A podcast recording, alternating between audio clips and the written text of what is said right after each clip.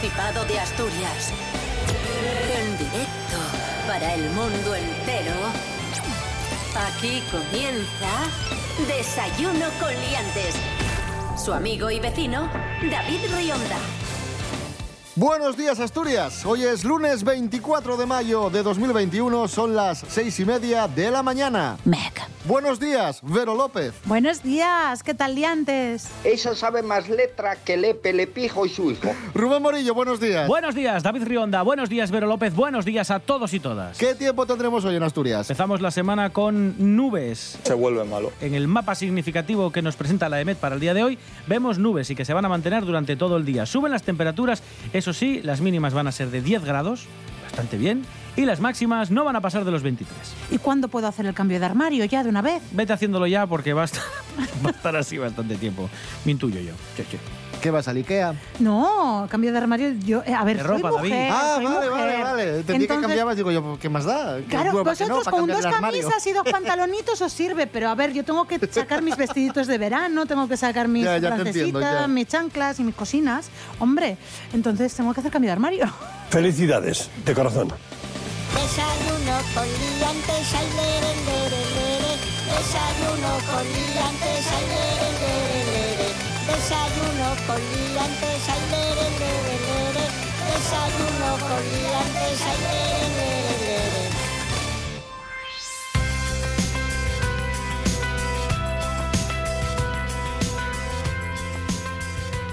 Comenzamos, amigos, amigas. Ya tenemos ganador y ya tenemos ganadores de- del premio La mejor fabada del mundo. Maravilloso. La consistorial de Mieres se ha alzado con el primer premio en la final de, de este concurso al que optaban 25 establecimientos hosteleros, cinco de ellos de fuera de Asturias. La final se celebró en Villaviciosa.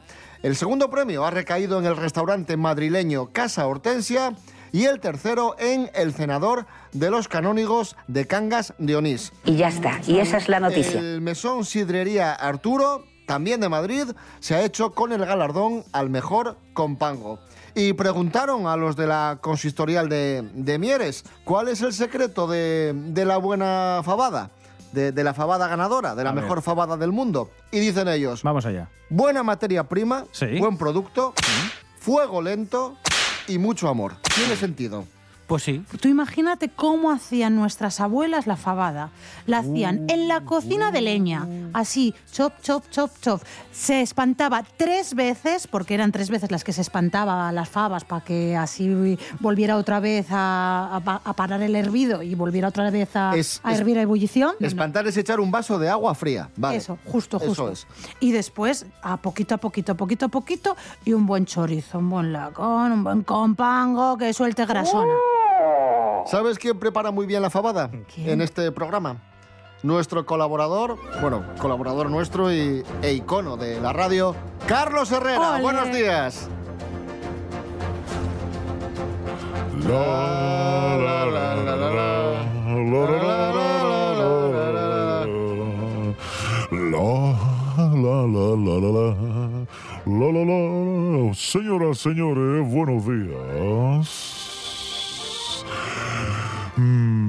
¿Qué tal? ¿Cómo están? Carlos Herrera, antes nos explicaba Vero López cómo espantaba a ella les faves. Sí. ¿Cómo espanta usted les faves? Pues yo, por ejemplo, en cuanto veo que está aquello con sustancia haciendo shop, shop, shop, shop, abro la tapa y doy sustos a la, a la fava. Digo, Podemos, Venezuela.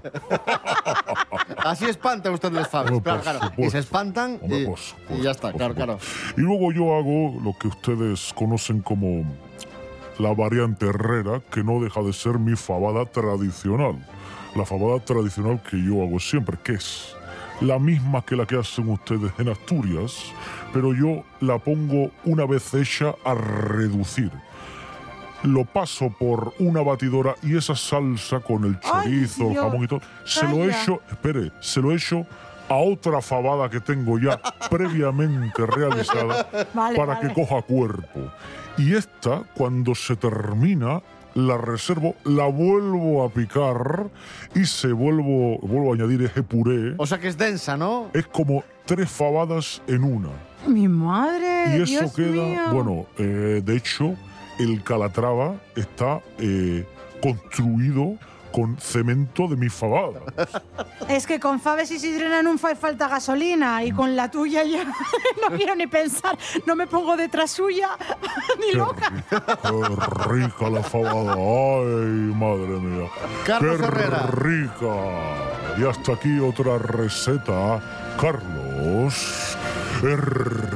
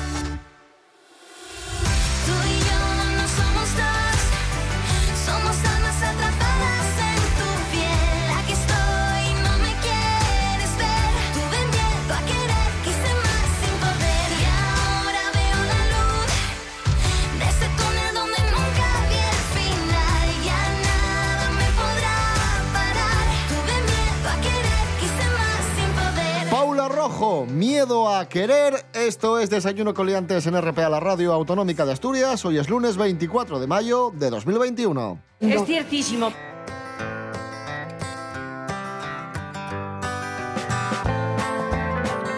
Nos vamos a Oviedo, noticia que hemos extraído de la voz de Asturias.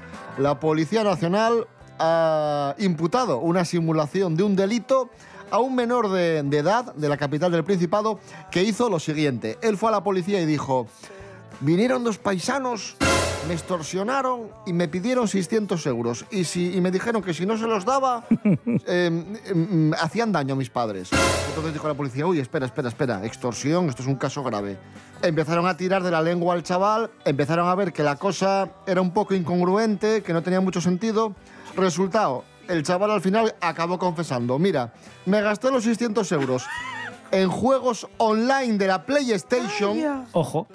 y me inventé esto para, para que no me... Para que sus padres no le castigaran. Se vuelve malo.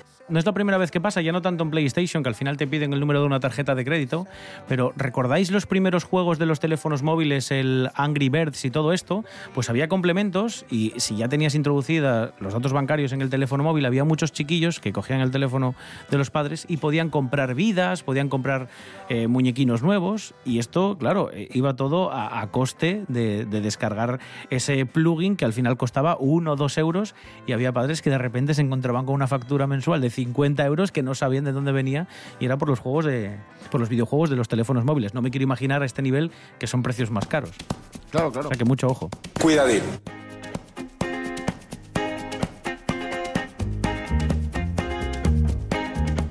Los extorsionadores, podría titularse esta historia, y ahora pasamos de los, los extorsionadores a los vengadores, porque está llegando al estudio, está entrando por la puerta Miguel Ángel Muñiz, para hablarnos de cine olvidado.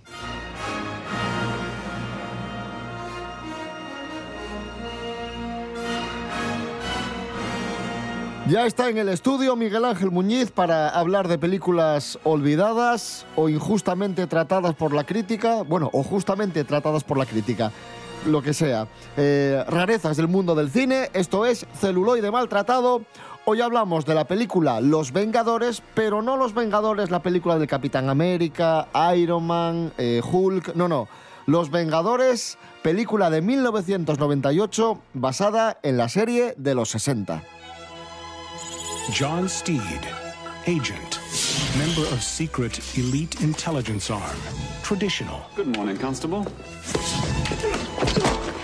Stylish.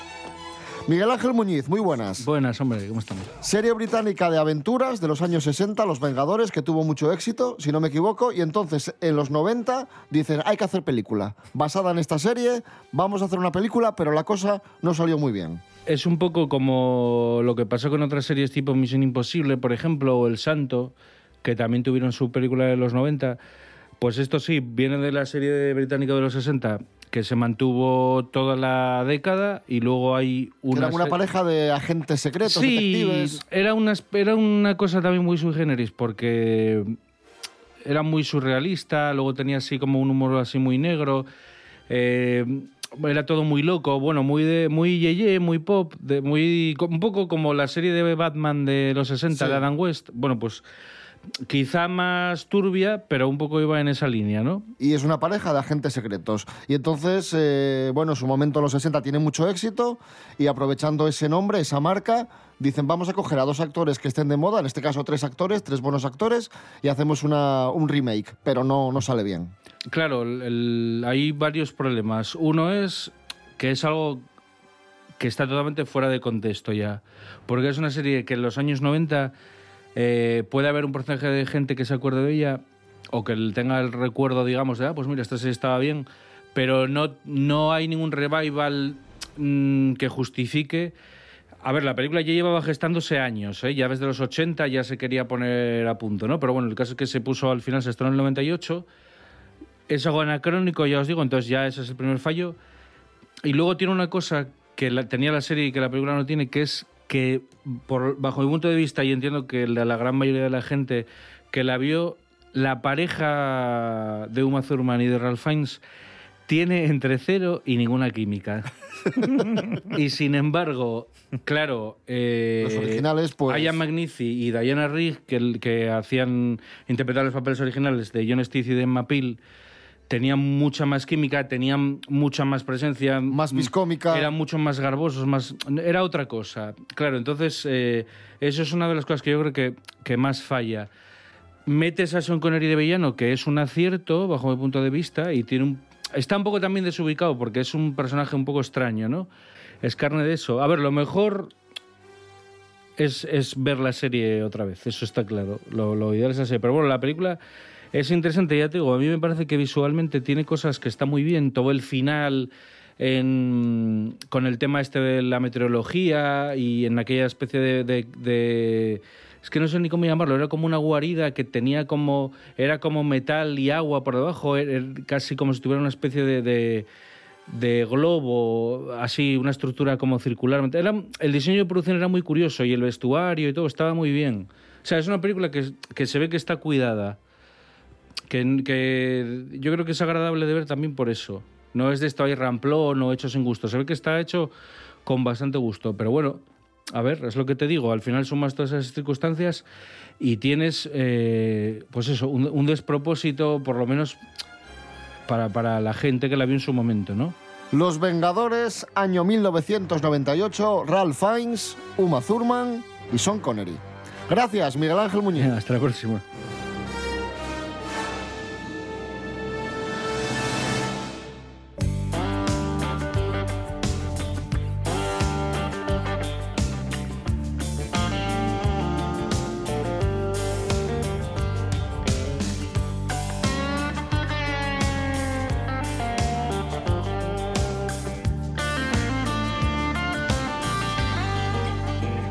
If we can't get along, we ought to be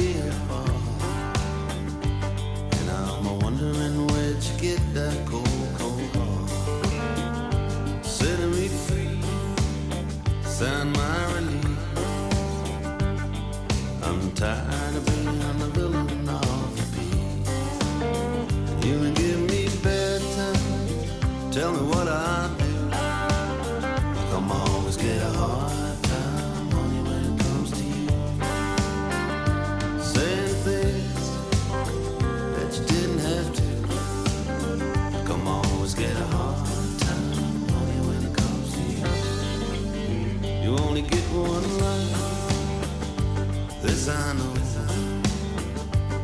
I wanna get my licks in now before I go. Fire love, the dead and cold. Don't satisfy the hunger in my soul.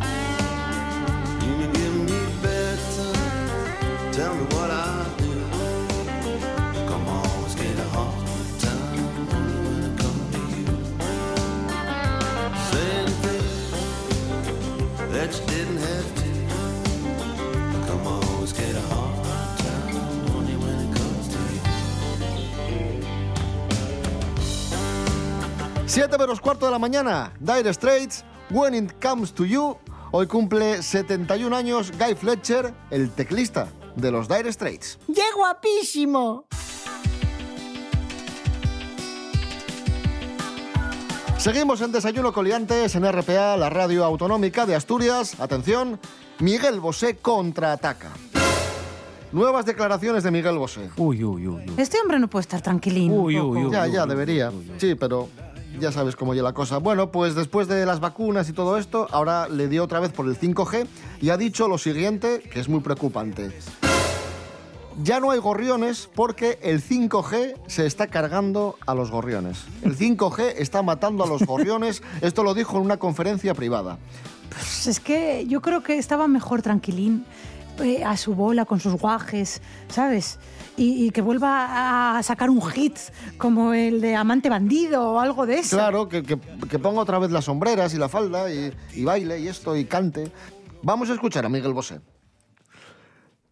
Los pájaros asturianos están desapareciendo por el 5G y porque en Asturias hay poca salida y marchen para Madrid.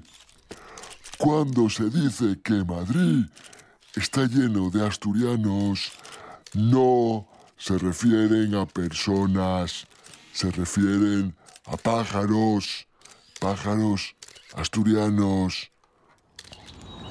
Hola, hola gorrión, desde Mieres, tienes picú. Desayuno con liantes. Desayuno.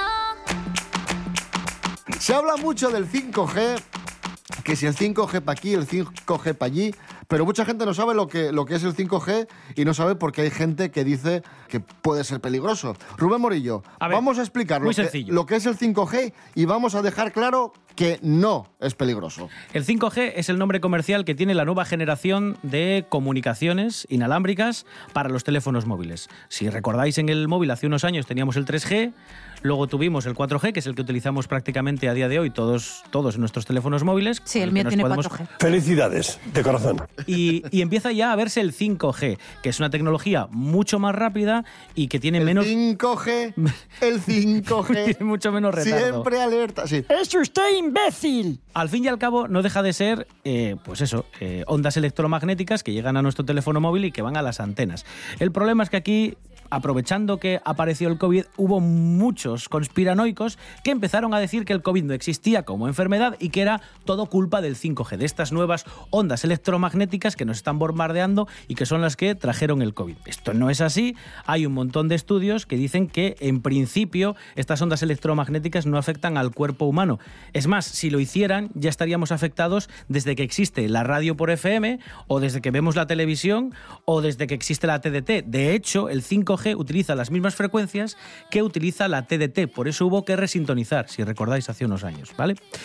Eh, hay estudios de la OMS que dicen que tiene eh, este tipo de ondas electromagnéticas el mismo riesgo que un café.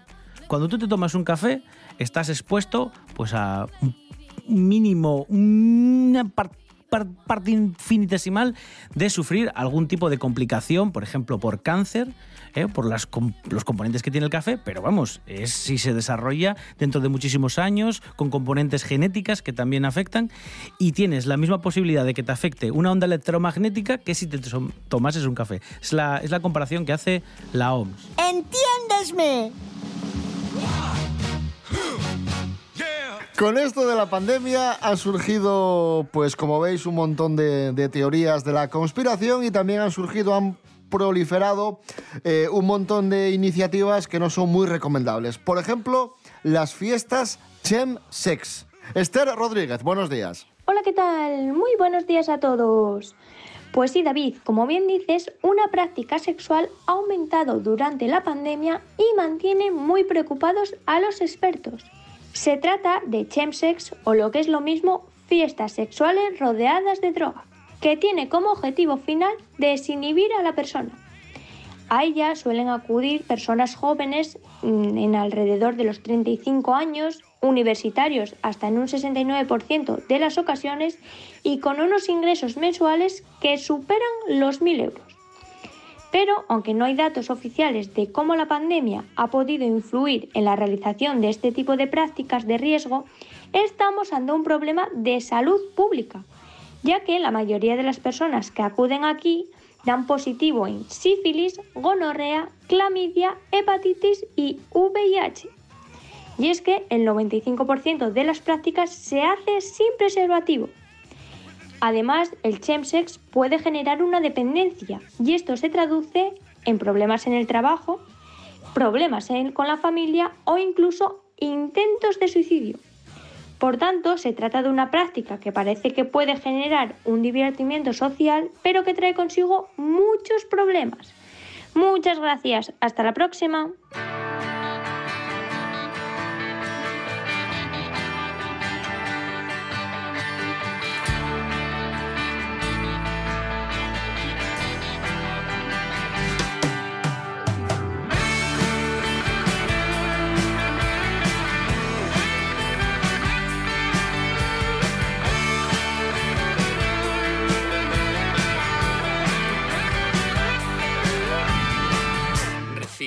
Postal tarde, como siempre.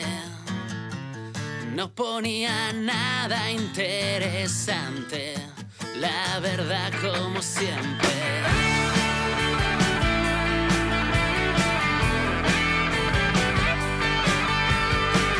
No tenías nada que ocultarme, me sorprende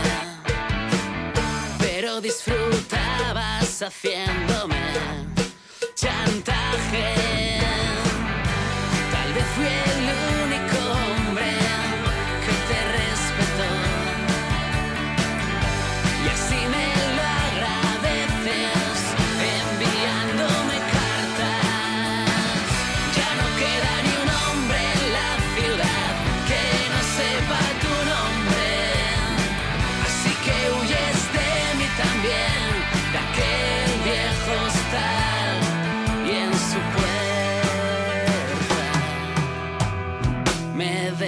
un sobre. Cuentas pendientes, cartas de hostales, música asturiana, aquí en Desayuno Coliantes en RPA, la radio del Principado de Asturias. Hoy es lunes 24 de mayo de 2021. Maravilloso.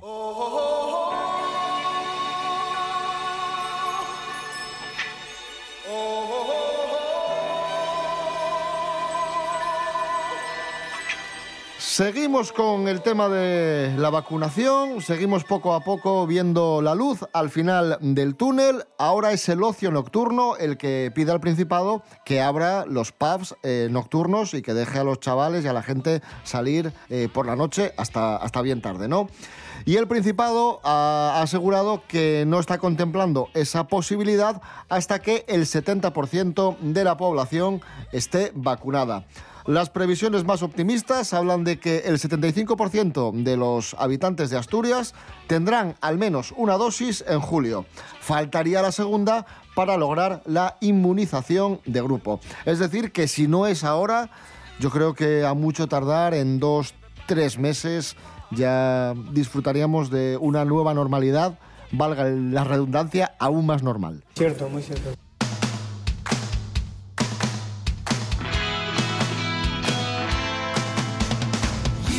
Eh, hablamos ahora de, de las vacunas, la gran esperanza, la solución, la única solución contra esto de- del coronavirus.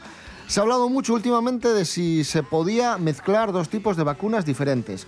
Pues bien, parece que mezclar Pfizer y AstraZeneca no solo es seguro, que se puede, sino que incluso es hasta beneficioso, ¿Es Rubén bueno? Morillo. Sí, hay un estudio que ha hecho el Instituto de Salud Carlos III. Este estudio se llama Combivax. Y lo que han estudiado es precisamente eso. ¿Qué pasa eh, o qué ocurre si ya tienes administrada la primera dosis de AstraZeneca y la segunda que te ponen es de Pfizer? Hicieron sus estudios y llegaron a la conclusión que no solo es malo, como dice, no solo no es malo, como dice David, sino que es, es bueno, porque lo que hace es aumentar la respuesta inmunitaria frente al COVID-19 sin que se incrementasen los efectos secundarios conocidos. Al final los efectos secundarios eran muy parecidos que si te hubieran puesto la segunda dosis de la vacuna que te tocaba, en este caso de AstraZeneca. Vamos a escuchar a Jesús Antonio Frías, es el coordinador de la red de investigación clínica del Instituto de Salud Carlos III. Vamos a escucharlo. Aquellas personas que han sido vacunadas con una primera dosis de Astra pueden recibir de una manera eficaz y segura una segunda dosis de Comirnaty. es decir, de la vacuna de Pfizer. En cuanto a las reacciones adversas, Eran similares a las que tenían en pautas de administración única otras vacunas y otros programas y que en ningún caso eran graves ni habían motivado ingresos hospitalarios.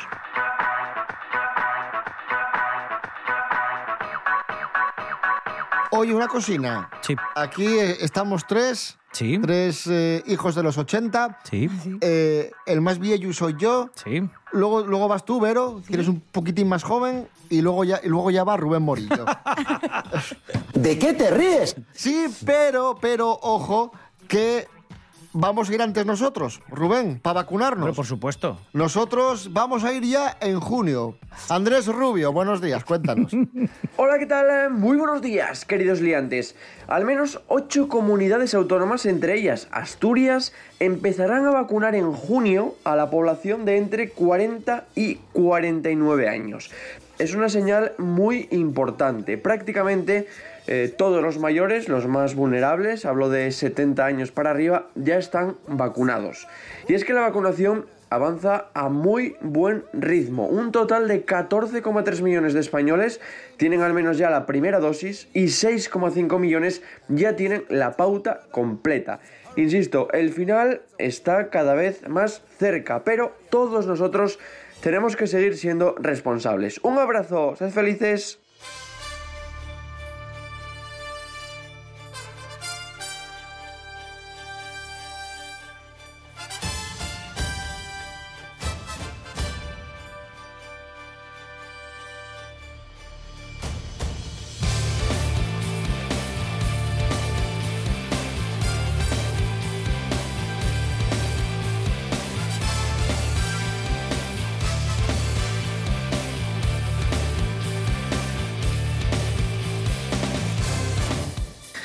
Vamos, amigos, amigas. Volvemos mañana a las seis y media de la mañana. Redes sociales, muy importante. ¿En en cuáles estamos? Vero López. En Instagram, en Facebook y en todas, en todas. en todas, ya está. Todas, en todas. Aquí hay, hay nivel. Y también os podéis escuchar en www.rtpa.es, radio a la carta. Y ahora en RPA, la radio del Principado de Asturias, noticias. Así que no, no os mováis, no cambiéis el dial. Rubén Morillo. David Rionda. Hasta mañana. Hasta mañana. Vero López. Gracias. Gracias a vosotros, chicos. Y un besazo y feliz día, liantes. ¡Mua!